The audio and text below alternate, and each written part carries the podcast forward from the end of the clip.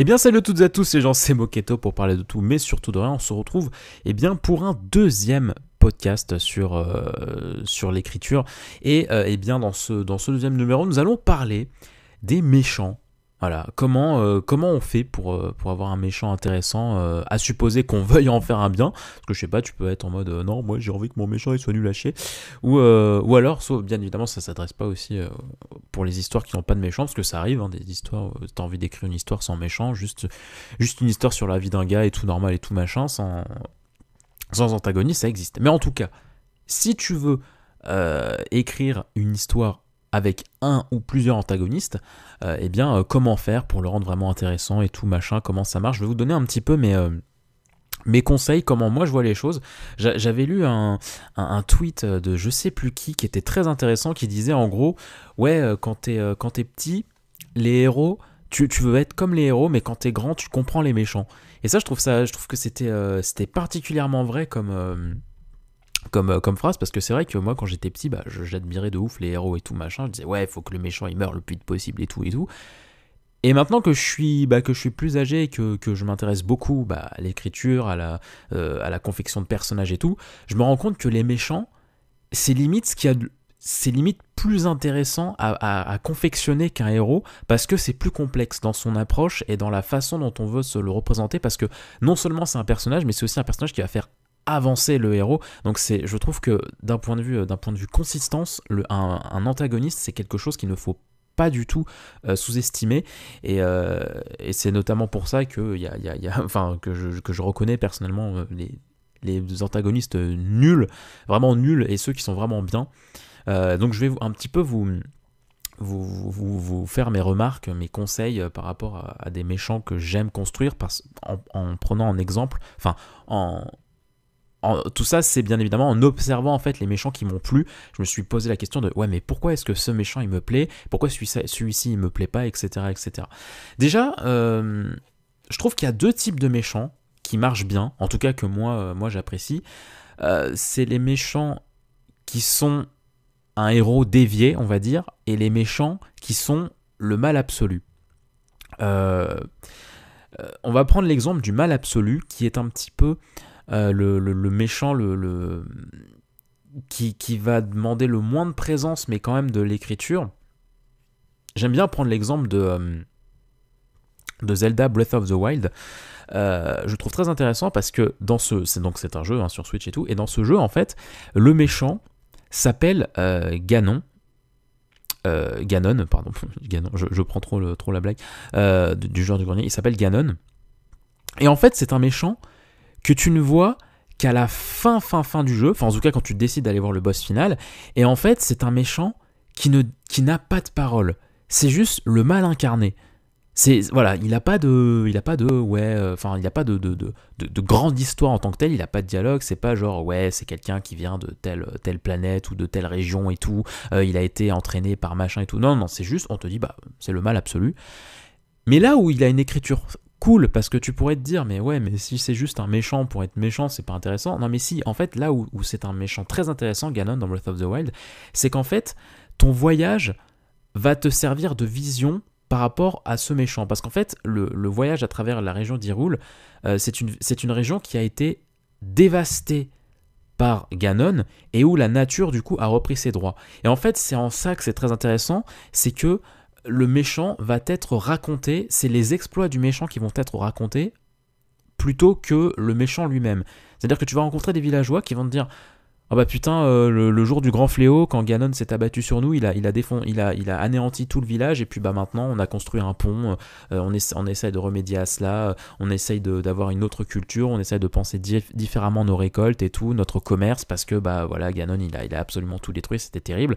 Euh, et en fait, le fait de répéter ça plein de fois, le fait qu'il va y avoir beaucoup de personnages secondaires et le fait que l'aspect géopolitique de la région et géographique de la région est comme ça parce que euh, Ganon euh, a, a, abattu toute sa force sur la région, euh, sur le pays, bah, tu te rends compte à travers ces gestes, à travers le climat et à travers le contexte, tu te rends compte de la puissance du méchant sans jamais le voir.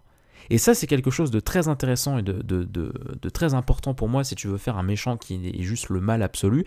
C'est non pas de le caractériser par ce qu'il est, mais plutôt par ce qu'il a fait.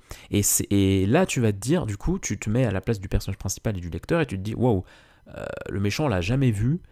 Mais par contre, on voit qu'il est passé par là, et en passant par là, il a bien foutu la merde. Et ça, c'est intéressant c'est vraiment intéressant et utile dans la, confection de, ton méchant, parce que ça laisse une sorte d'aura. Euh, c'est-à-dire que sans même que le méchant soit présent, il y a une aura, de, il y a son aura qui est, qui est présente euh, sur une partie de, ton univers, et c'est très important. C'est un peu pareil, le Seigneur des Anneaux, j'aurais pu prendre l'exemple de Sauron, du Seigneur des Anneaux. C'est-à-dire que Sauron, c'est juste un œil, c'est juste un esprit maléfique, mais quand tu vois à quel point il a traumatisé toute la Terre du Milieu, quand tu vois à quel point euh, il, a, euh, il, a, il a perverti en fait toutes les races, toutes les races, toutes les races ont été divisées, toutes les races ne pensent plus qu'à la puissance pour, euh, contrer Sauron. Quand tu vois toute l'influence négative que Sauron a eue sur la Terre du Milieu à l'époque où il était encore vraiment très puissant, bah là, là ça, a une, ça, putain, ça crée une putain d'atmosphère et ça crée une putain d'aura par rapport, aux méchants. Quoi. Et alors, deuxième type de, méchants que moi j'adore et que j'adore écrire, c'est les méchants euh, déviés du héros. C'est-à-dire, les, euh, c'est-à-dire euh, moi je trouve que les méchants qui sont les plus, les plus respectables et qu'on retient le mieux, c'est ceux qui ont une philosophie qui, qui apporte le débat. on va prendre l'exemple typique de, de Thanos, euh, dans, les, dans les Avengers, qui est pour moi un, méchant euh, fou, parce qu'il avait comme philosophie de la vie est trop gourmande, il y a trop d'êtres vivants dans la galaxie, ça crée beaucoup trop de déséquilibre, il y a des planètes qui euh, souffrent de famine parce qu'il y a trop de personnes qui habitent la planète, donc je veux anéantir la moitié des, des, êtres vivants dans la galaxie pour réguler la vie et pour que plus jamais il y ait trop de, il y ait trop de déséquilibre et pour ne plus qu'il y ait de d'injustice en fait par rapport au fait qu'on on est trop nombreux. Et ça, ça c'est une écriture qui pose le débat parce que tu comprends en fait les motivations du méchant et tu te dis il a quand même une vision assez intéressante et au final, il veut pas forcément faire le mal. Euh, c'est ça qui est ça, ça, le, deuxième type de méchant que j'adore, c'est les méchants qui veulent faire le bien mais qui le font mal.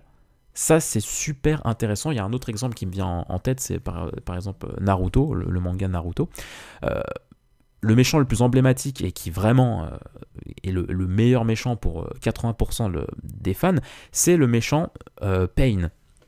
Pain qui, alors pour ceux qui connaissent pas du tout, c'est un méchant, c'est un, c'est un, c'est un garçon qui a eu le même entraîneur que le héros Naruto et qui cherche la paix, euh, mais qui, à cause d'avoir rencontré les mauvaises personnes, et Naruto lui a toujours été en quelque sorte bien entouré, a été dans la joie, a été dans la compassion.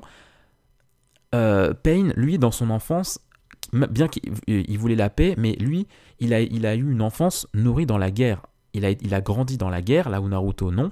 Et donc en fait, c'est ça le truc, c'est qu'ils ont tous les deux suivi, entre guillemets, le même chemin, ils voulaient la même voie, la voie de la paix, ils ont eu le même entraîneur, et, à un moment donné, un moment donné dans l'histoire, il y a une confrontation très intéressante entre Naruto et Pain qui dévoilent tous les deux leur vision de la paix, enfin ils se rendent compte qu'ils veulent eux deux la même chose, ils veulent la paix dans le monde, sauf que Pain utilise la violence pour ça, parce qu'il a été nourri dans la violence et parce que pour, pour lui c'est la, la seule façon d'être écouté.